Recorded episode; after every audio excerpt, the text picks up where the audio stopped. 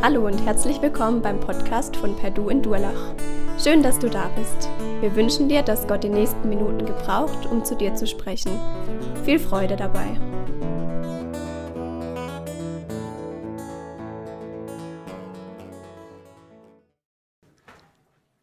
Ein herzliches Willkommen auch von meiner Seite. Von den Königen im Südreich lernen. Lernen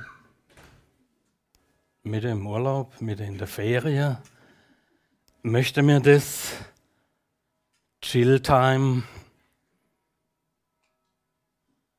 Relaxen ist doch eigentlich angesagt. Mit 63 immer noch lernen. Lernen meint, ich will besser werden. Ich will mich besser auskennen, weniger Fehler machen, mehr verstehe, möchte nicht auf altem Stand stehen bleiben. Ich denke, das ist auch im Urlaub wichtig. Auch vielleicht mit 70, 80 noch. Aber lernen was? Und von wem? Wir kamen diese Woche zurück von der Reha. Und hier war es ein ständiges Lernen, Bewusstmachen, meine Körperhaltung, nicht so, sondern so, wie ich atme, die schlaffe Rückenmuskeln zu trainieren, was für meine Ausdauer tun, Durchblutung, aber nicht zuletzt auch immer wieder Entspannung. Gehört beides zusammen. Physiotherapeut war da, der hat korrigiert. Der hat mir Techniken gezeigt, Abläufe, Verhaltensweise. Und wisst ihr was? Ich muss meinen inneren Schweinehund immer wieder ganz gewaltig überwinden. Und ich habe gemerkt, in meinem Glauben, meiner Beziehung zu Gott ist eigentlich nichts anderes. Ein ständiges Bewusstmachen meiner Einstellung, meiner Haltung, Ausdauer trainieren. Und auch hier gilt es als manchmal immer wieder den inneren Schweinehund zu überwinden. Lernen von Jesus, eigentlich dem besten Therapeuten, den es gibt. Und das möchte man heute machen funktioniert nicht automatisch. Wir müssen dranbleiben. Und das heißt für uns jetzt, es geht weiter mit Reha-Sport, mit regelmäßigen Übungen zu Hause und genauso auch im Glaubensleben. Praktische Umsetzung in deinem, in meinem Alltag ist gefordert. Heute von den Königen im Südreich lernen. Ich habe euch eine Grafik mitgebracht auf der die Könige im Überblick sind. Ich weiß, es ist ein bisschen klein, weil es eine große, lange Zeit war. Es sind immerhin ab da, wo sich's aufgeteilt hat, 350 Jahre. Wir sehen hier nach Saul, David, Salomon, die wir die letzten drei Gottesdienste angeschaut haben, hat sich das Reich geteilt. Es gab ein Nordreich und es gab ein Südreich. Übrigens, eine kleine Info. Ich habe dieses Fallblatt mehrfach bestellt.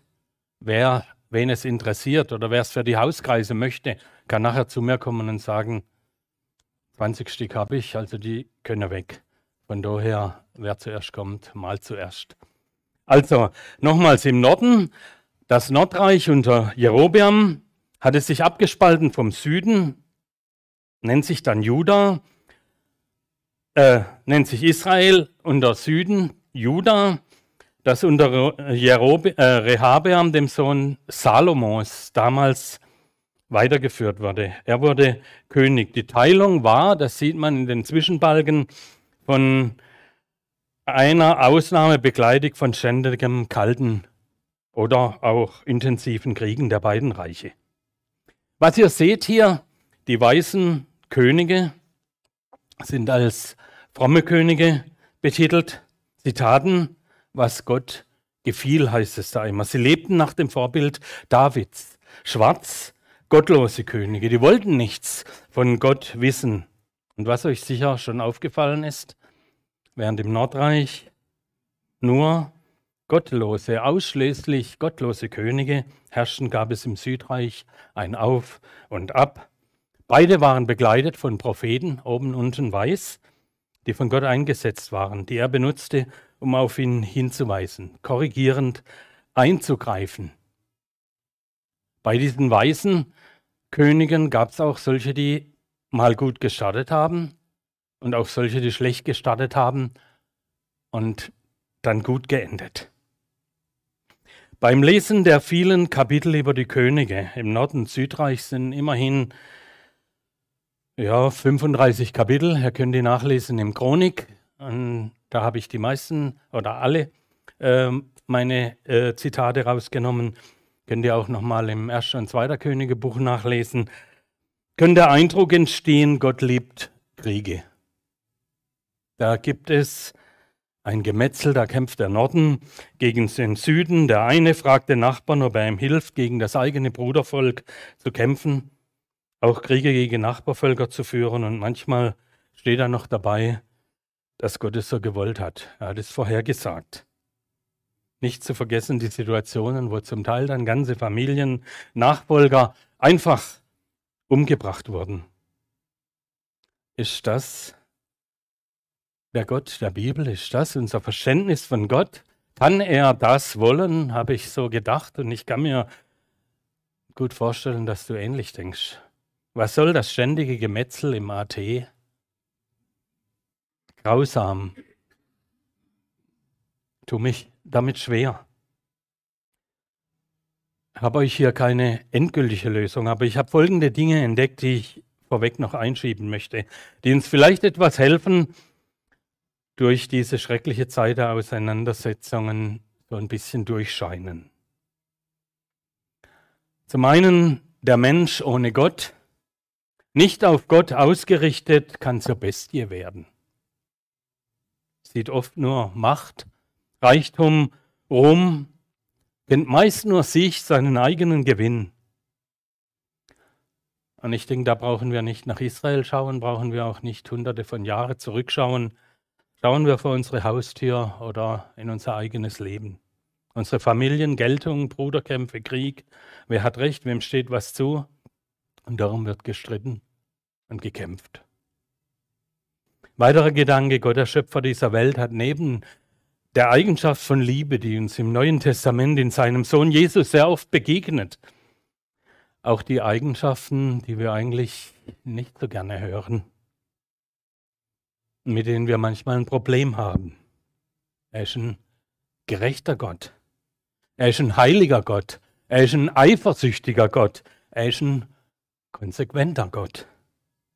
Und gerade weil er diese Eigenschaften komplett in sich verkörpert, Gerechtigkeit, Konsequenz und Liebe, musste er seinen Sohn am Kreuz sterben lassen.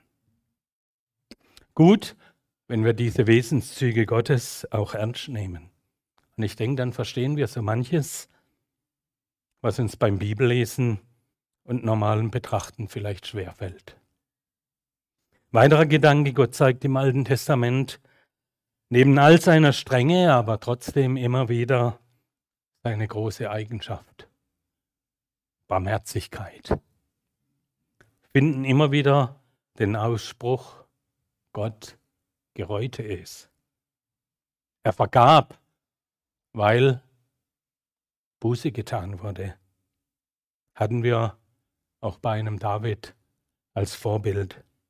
Und letzter Vorgedanke, wenn wir als Menschen des neuen Bundes, als Jünger Jesu, als seine Nachfolger hier zusammen sind, dann dürfen wir uns darüber freuen, dass wenn wir sündigen, wenn wir fallen, wir einen Fürsprecher bei diesem heiligen, gerechten, ja auch eifersüchtigen Gott haben, nämlich Jesus Christus. Und ich stelle mir das immer so vor, wenn Gott zornig auf mich ist, wenn Gott sagt, Theo, wie konntest du nur, du Versager, dann steht Jesus auf und sagt, stopp. Bezahlt erledigt, gesühnt. Voraussetzung, so wir unsere Sünden bekennen, ist er treu und gerecht. Gott als Schöpfer des Universums hat sich dieses Volk Israel ausgesucht, zu dem er eine ganz besondere Beziehung aufbauen möchte. Er liebt es und möchte es gut führen. Und ich sehe hier sehr viele Parallelen.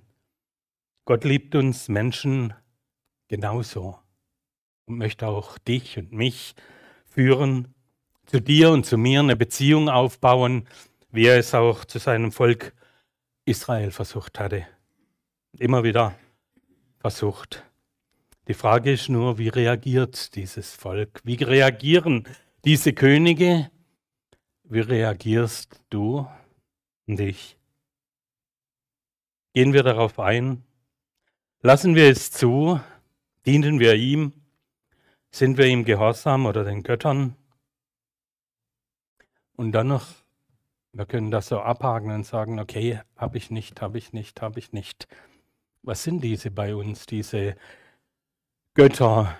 Bin mir sicher, ihr habt wahrscheinlich alle keine äußeren Altäre, keine Höhenheiligtümer irgendwo, keine geschnitzten Pfähle. Und doch gibt es Dinge in eurem Leben,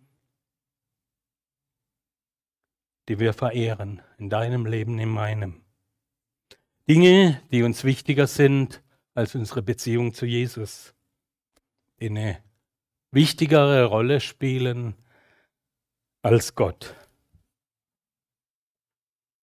Und hier gibt es Parallelen von diesen Königen zu dir und zu mir. Prinzipien, die wir auch auf uns übertragen können.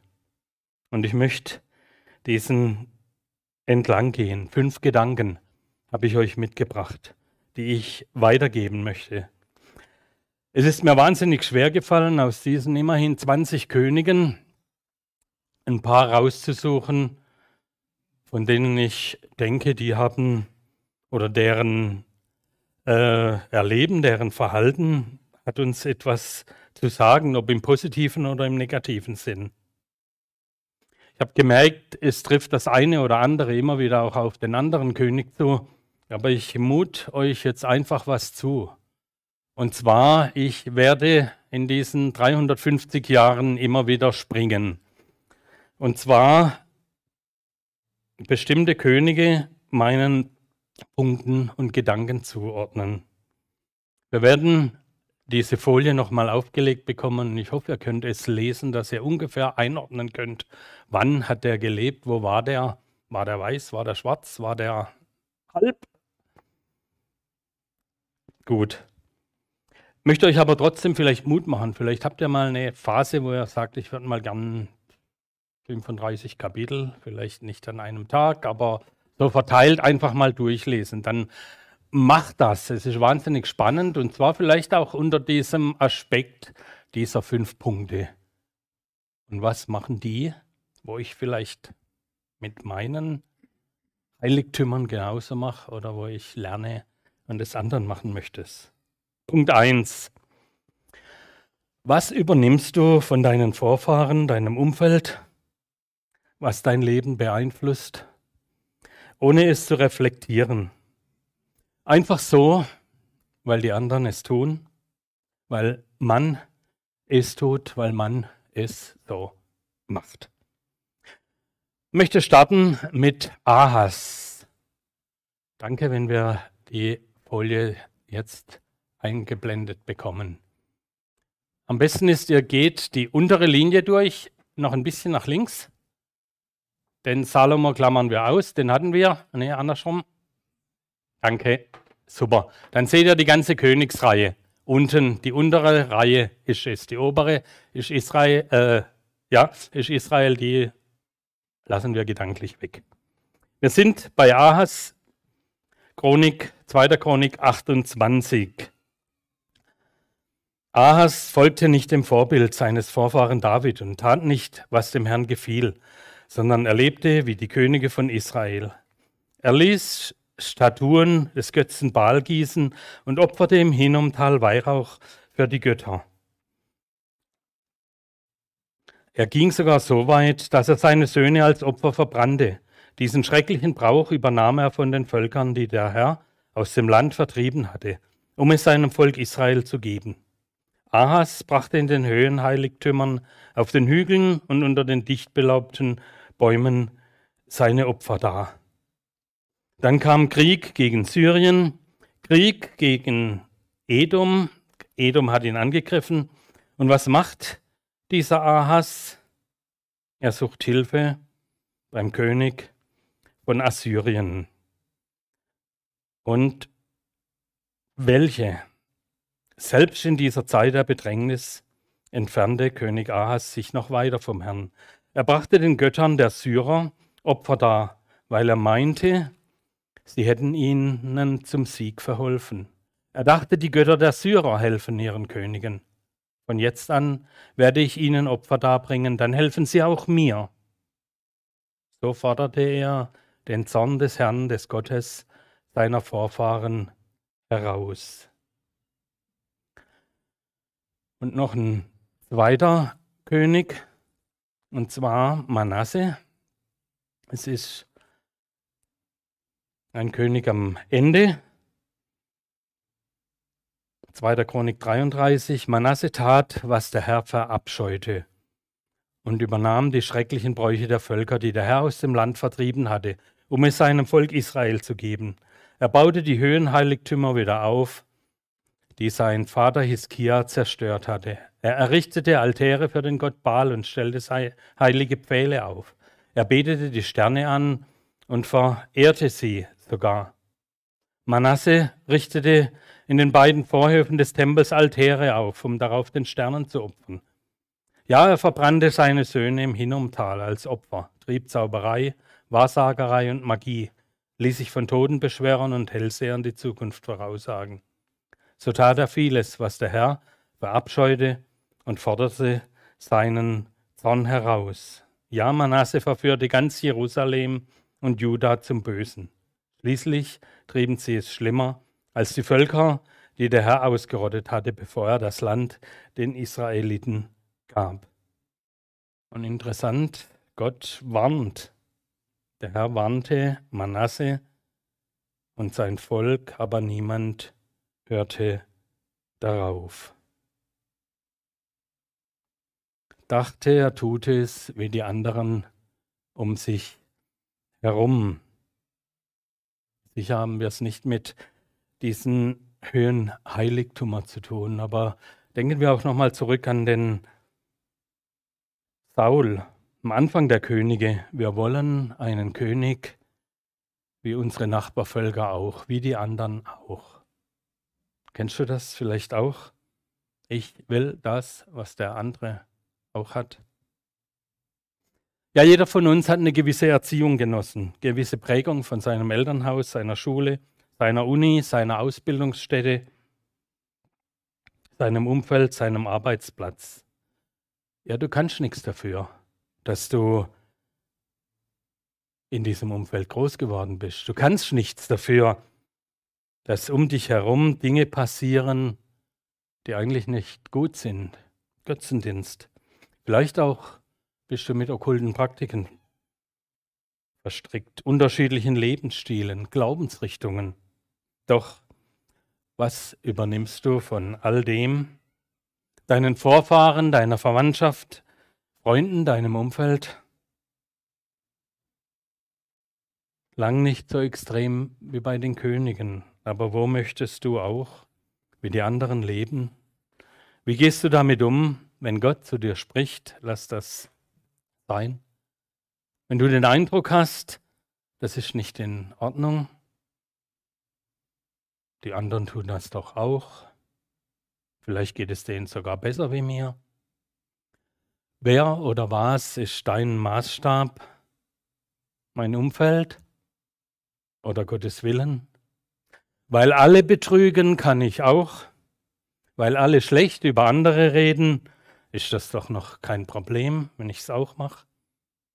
Weil alle so zusammenleben, kann ich auch. Weil alle in erster Linie an sich denken, darf ich ab und zu auch mal egoistisch sein. Entscheide deine Lebenseinstellung, bestimmte Dinge, die du tust, vor und mit deinem Herrn. Sei es dein Umgang mit Fernsehen, mit Handy, mit Geld, welche Freunde du hast, mit was du deine Zeit verbringst. Es hat, ja mal, hat jemand mal gesagt, sag mir, wer deine Freunde sind, was du gern und oft tust, mit was du die meiste Zeit verbringst und ich sag dir, woran dein Herz hängt, wo du geistlich stehst. Hart und deutlich, ist aber oft so. Was wird zu deiner Gewohnheit, deinem Ritual, das Gott nicht will? Zweiter Gedanke, wo läufst du Gefahr, dich auf äußere Dinge zu verlassen und nicht mehr auf Gott? Wir schauen hier auf Rehabeam. Rehabeam war in der Anfangszeit der erste König danach. Er hatte die besten Soldaten zusammengetrommelt und wollte die Herrschaft über ganz Israel zurückgewinnen, so heißt es. Ließ sich durch den Propheten Schemaja leiten. Das war super. Schemaja hat gesagt, ihr sollt nicht gegen eure Brüder Krieg führen, geht wieder nach Hause. Alles, was geschehen ist, habe ich selbst so kommen lassen. Sie gehorchten dem Befehl des Herrn und griffen Jerobeam nicht an. Eine gute, positive Sache. Doch wenn man weiterliest, dann merkt man, als Rehabeam seine Herrschaft gefestigt hatte und zu einem mächtigen König geworden war, hielt er sich nicht mehr an das Gesetz des Herrn, und ganz Israel folgte seinem schlechten Vorbild, als er erfolgreich war. Usia selbst, ein frommer König, blieb davon nicht verschont. Kapitel 26, wie sein Vater Amasja tat auch er, was dem Herrn gefiel. Zu der Zeit, als er, der hohe Priester Secharia noch lebte, bemühte Usia sich, Gott zu gehorchen. Denn Secharia zeigte ihm immer wieder, was Gott von ihm wollte. Solange Usia dem Herrn diente, schenkte er ihm Erfolg. Treue zahlt sich aus. Durch Gottes Hilfe wurde Usia ein mächtiger und sehr berühmter Mann. Aber doch die Macht stieg ihm zu Kopf. Er setzte sich über die Weisungen des Herrn seines Gottes hinweg, drang schließlich sogar in den Tempel ein, um auf dem Räucheropferaltar selbst Weihrauch zu verbrennen, was eigentlich nicht möglich war. Berühmtheit und Macht kann zum Fallstrick werden. Hochmut, Selbstüberhebung kommt vor dem Fall, heißt es. Macht und Reichtum wirke sich oft negativ auch auf deine und meine Beziehung zu Gott aus. Man fühlt sich stark und unabhängig wie auch ein Salomo. Darf ich fragen, wie steht's bei dir mit dem, was du bist, was du hast, deinem Wohlstand, deiner Stellung, dein Image, deinem Können und Wissen? Hab genug Kohle, Besitz, Erfahrung, kann nicht schiefgehen, alles abgesichert kenne mich aus, habe Gott nicht mehr nötig, bin nicht mehr abhängig von ihm. Wisst ihr, was Gott zum reichen Kornbauer sagt? Du noch. Und dann weiter, solange es so schlecht geht, ist Gott ja okay. Ich darf beten, ich darf kommen, ich darf jammern, aber dann, ich musste auch an unser deutsches Volk denken. Wie sah es aus in den Nachkriegsjahren? Wo die Kirchen voll waren, Glaube, Religion eine große Rolle spielte. Man hat Gott gebraucht und gesucht. Und jetzt haben wir uns die eigenen Sicherheiten aufgebaut. Doch halten diese? Lasst uns das bewusst machen. was ein Salomo schon gesagt hat, wenn der Herr nicht das Haus baut, dann ist alle Mühe der Bauleute umsonst. Wenn der Herr nicht die Stadt bewacht, dann machen die Wächter vergeblich. Ihr steht früh morgens auf und gönnt euch erst spät am Abend Ruhe, um das sauer verdiente Brot zu essen. Doch ohne Gottes Segen ist alles umsonst. Wenn der Herr nicht das Haus baut, die Stadt bewacht, wenn er uns nicht die Gesundheit, die Kraft, die Ideen schenkt, dann können wir uns anstrengen, wie wir wollen. Und noch eines, hatten in der Reha tolle Beziehungen, tolle Kontakte auch zu Leuten, gläubigen Leuten, auch anderen. Und kurz bevor wir fortgefahren sind, hat, hatten wir uns mit einem Mann aus Bayern, man hat ihn schier nicht verstanden. Ich habe immer gesagt, jetzt noch für mich in Deutsch bitte. Ja, dann hat er gemeint, weißt du, es nützt dir nichts, wenn du der reichste Mann auf dem Friedhof bist. Dann habe ich gedacht, ja, es nützt dir nichts, wenn du der reichste Mann auf dem Friedhof bist. Wo läufst du Gefahr, dich auf äußere Dinge zu verlassen und nicht mehr auf Gott? Dritter Gedanke. Welche Berater, geistlichen Korrektive hast du? Und lässt du diese zu?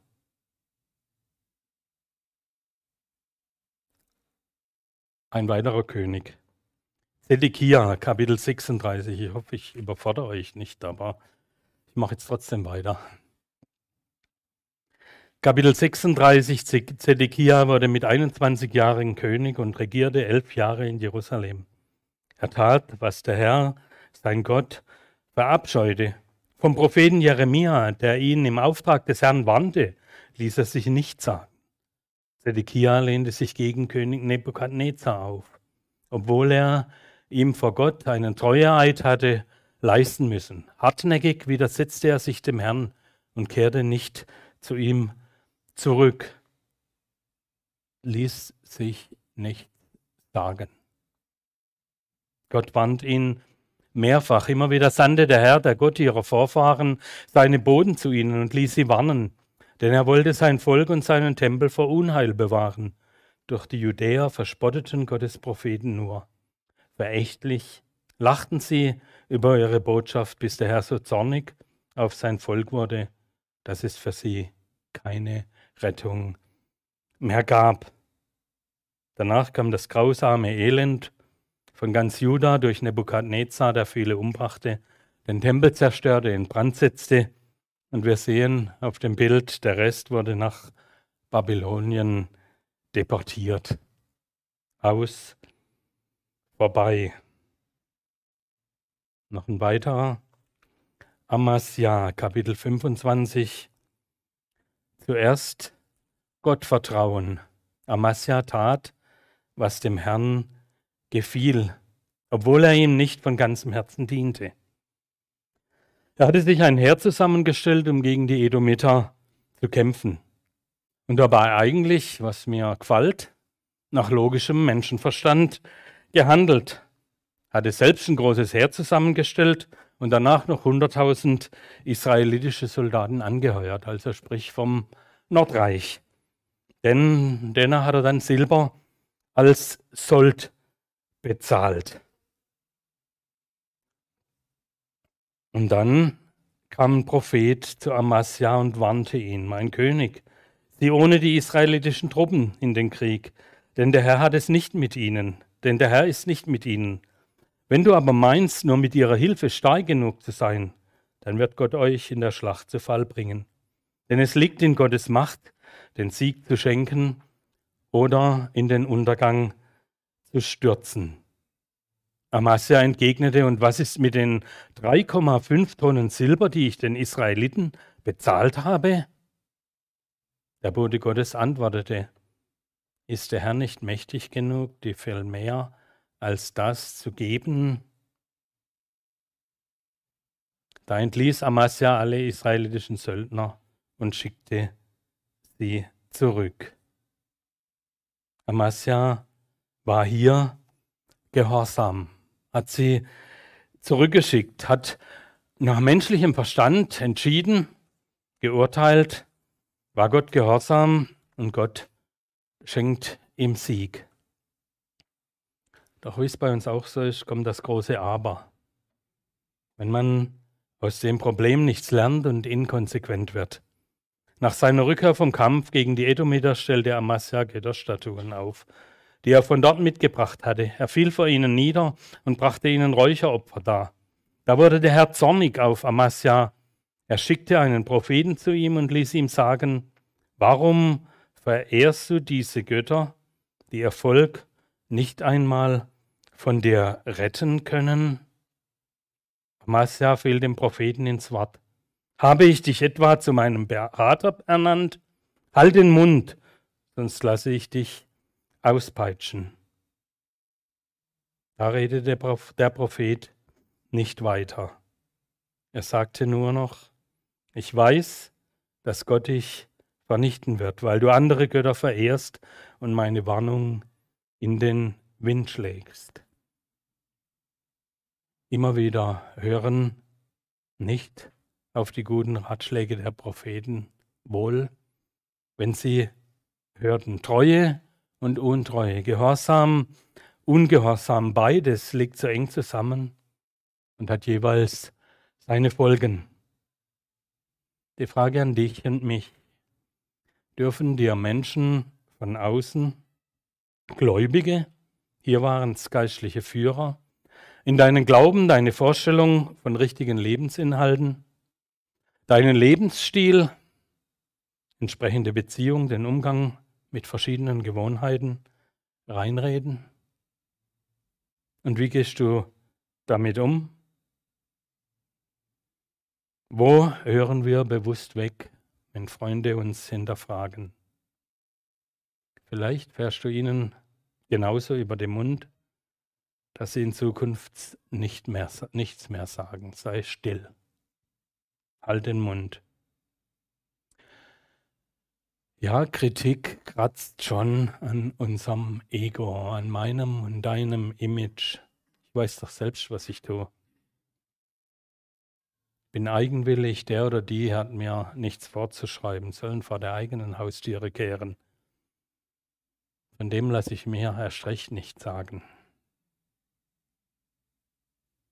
Wie kritikfähig bist du? Wie reagierst du auf Gottes Reden durch Menschen? Lässt du dich gerne hinterfragen auf die Beziehung zu Jesus? Deine Prioritäten im Leben, die Erziehung deiner Kinder, den Umgang mit Geld, Umgang mit deiner Freizeit, den Hobbys? Ich musste denken, gut, dass Gottes Urteil nicht immer so hart ausfällt, wie hier ich weiß, dass Gott dich vernichten wird hören und gehorchen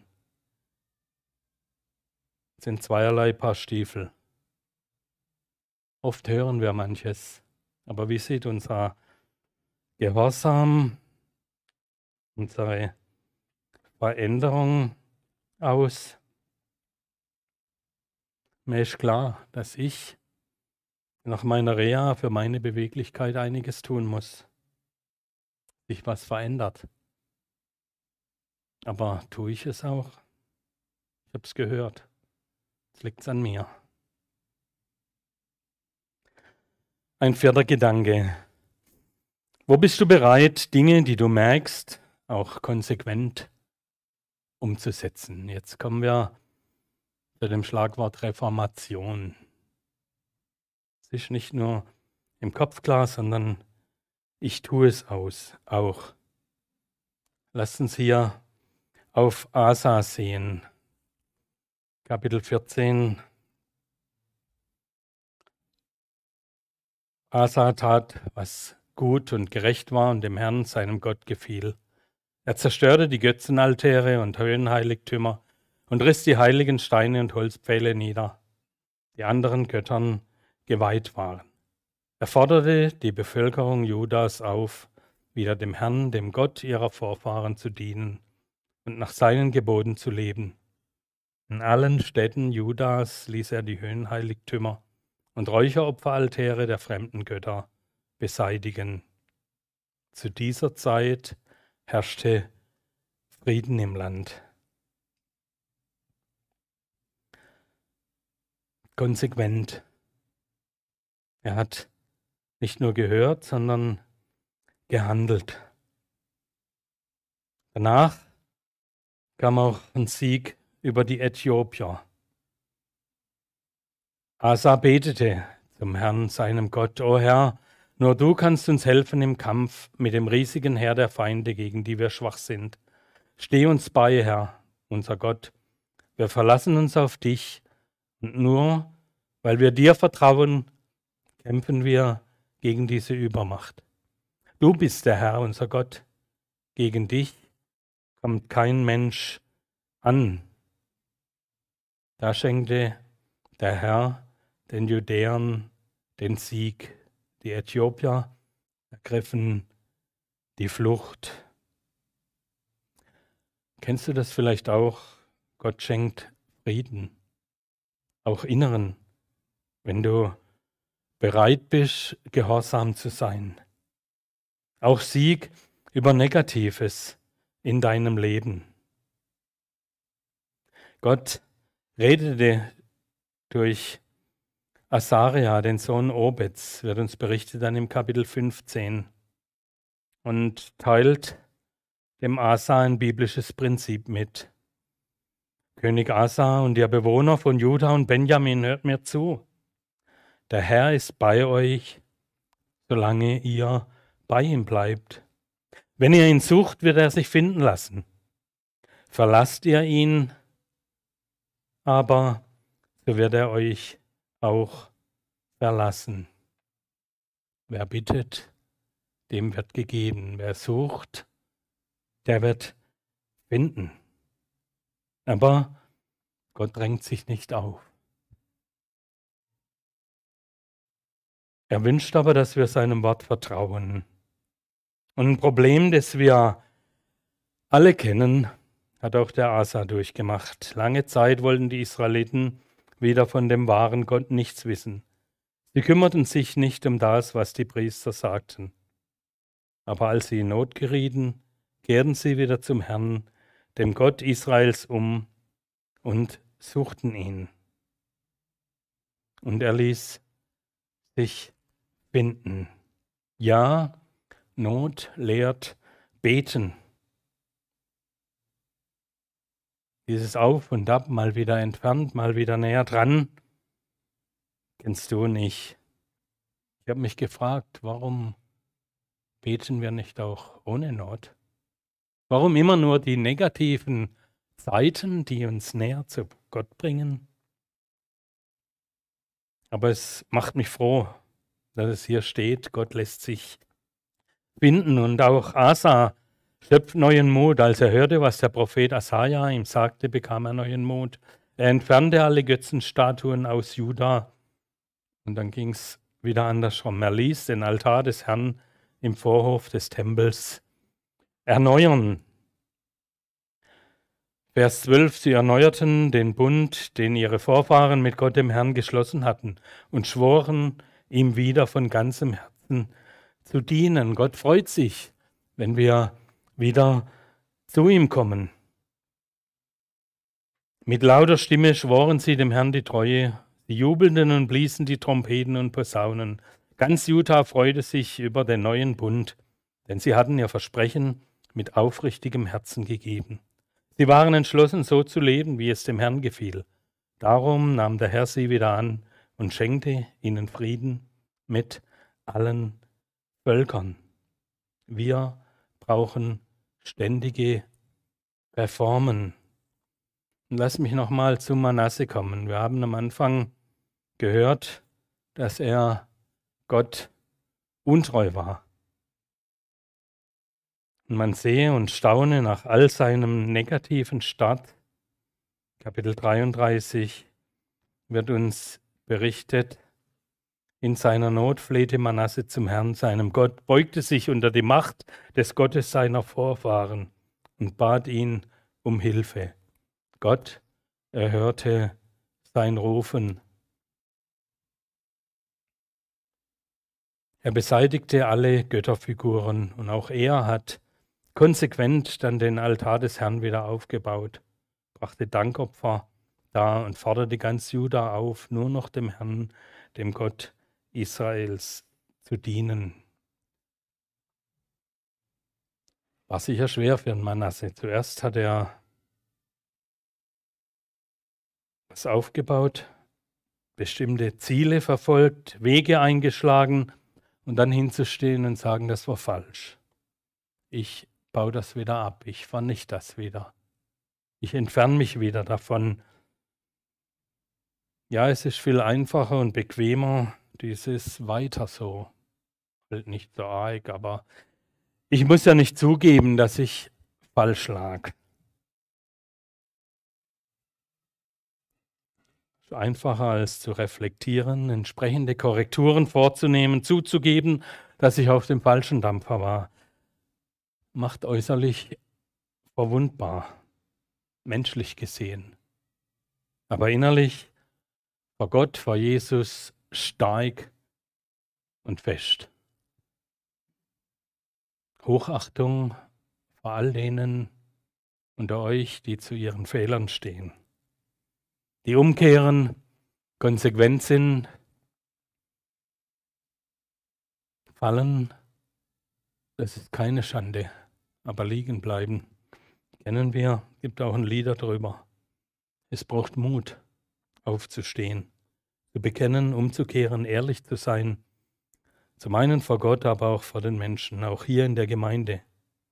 Nach Fehler sind wir gefordert, egal wo du bist, diese einzugestehen und entsprechend zu handeln. Darf ich auch persönlich nochmal fragen, welche Götzenstatue musst du entfernen, in Stücke hauen, verbrennen, weg? Hast du den Mut, mit allen Konsequenzen auszuräumen, auch wenn du vorher vielleicht begeistert dafür warst? Und noch eins, nicht nur entfernen und leer lassen. Im Neuen Testament wird uns berichtet, dann kommen zehn neue, die auf diesen Platz warten. Füll dein Leben mit wertvollerem, mit geistlichem, füll es mit guten Gewohnheiten, füll es mit Bibellesen, mit Gebet, mit neuen Hobbys, die Gott gefallen, mit neuen Beziehungen, mit Gottesdienst, mit Hauskreis, mit neuen Gewohnheiten. Hier wurde es so gemacht, wenn eine Götzenstatue, ein Altar des Teufels abgerissen wurde, dann wurde der Altar Gottes errichtet. Wenn eine Statue, Götzenstatue, ein Götze bei dir fällt, dann brauchst du ein Altar des Herrn. Auf wen oder was setzt du, außer auf den lebendigen Gott, auch in kleinen alltäglichen Dingen? Was steht über deiner Beziehung zu Gott? Frag ihn. Nimm dir Zeit der Stille dafür. Ein letzter Punkt. Wie lebst du deine Beziehung zu Gott, zu Jesus ständig, um dein Leben nach seinem Willen auszurichten? Und da möchte ich schließen mit einem jungen, gläubigen König. Es hat mir viel Spaß gemacht, den Josia zu lesen. Kapitel 34.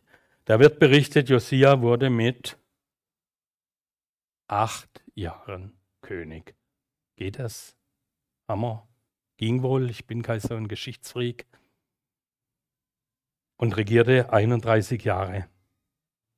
Er tat, was dem Herrn gefiel und folgte dem guten Beispiel seines Vorfahren David.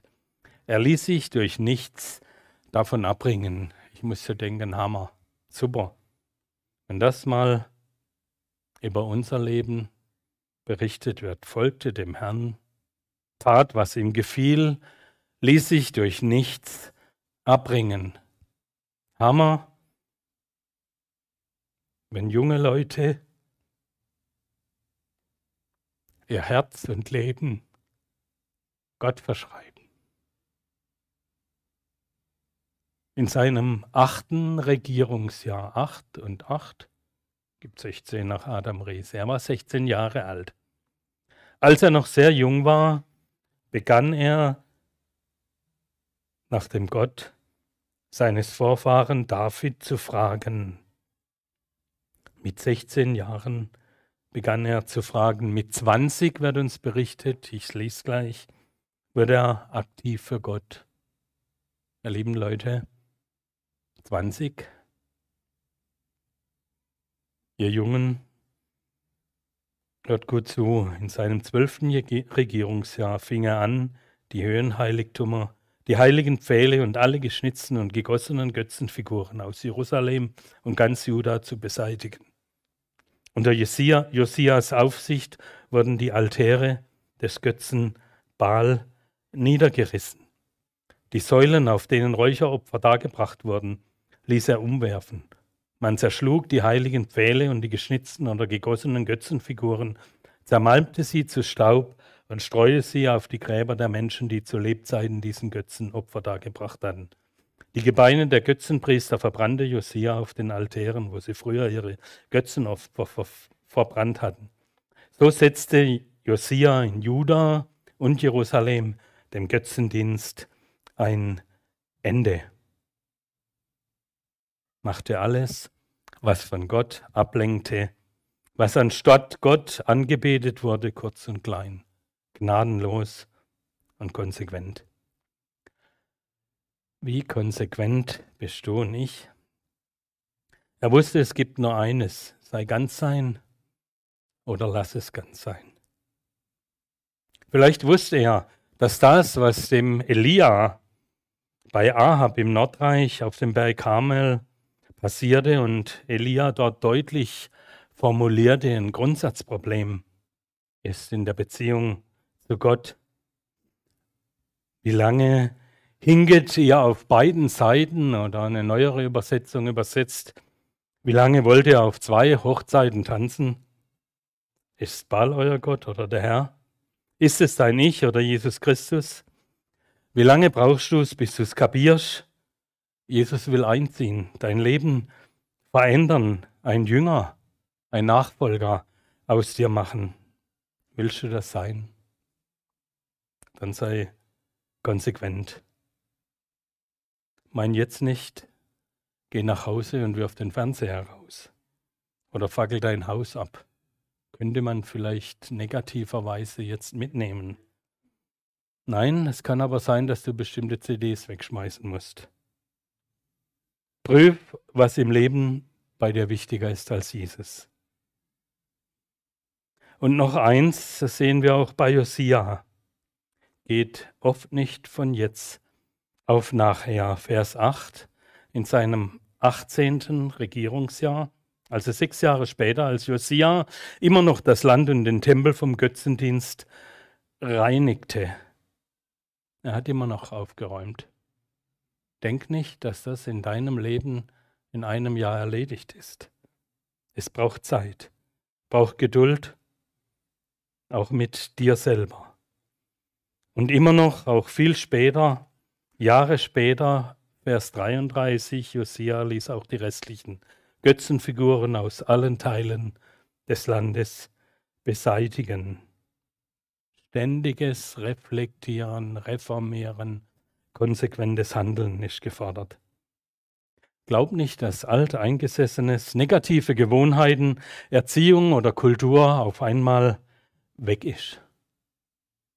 Aber Gott hilft dabei. Und es gilt, wie auch bei Josia, immer wieder. Er hat, so wird es uns im 21. Vers berichtet, geht und fragt den Herrn, was wir tun sollen. Geht und fragt den Herrn, was wir tun sollen.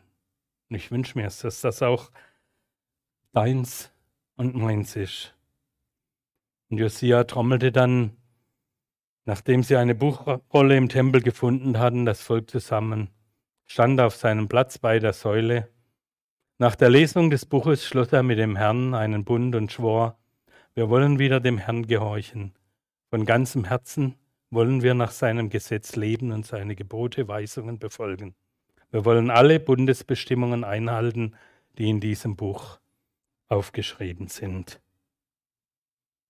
Ist das nicht eine super Grundeinstellung, eine super Grundhaltung?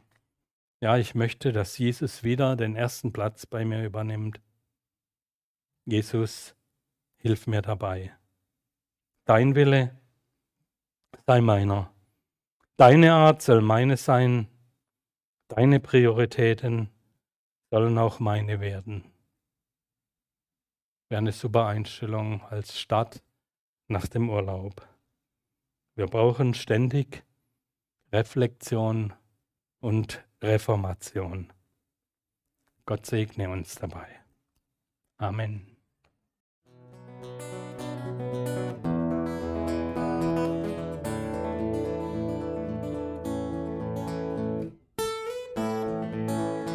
Wir hoffen, der Podcast hat dir weitergeholfen. Falls du noch Fragen hast, besuche gerne unsere Homepage unter www.per-du.church. Hier findest du alle wichtigen Infos zur Gemeinde und zum Glauben. Tschüss und bis zum nächsten Mal.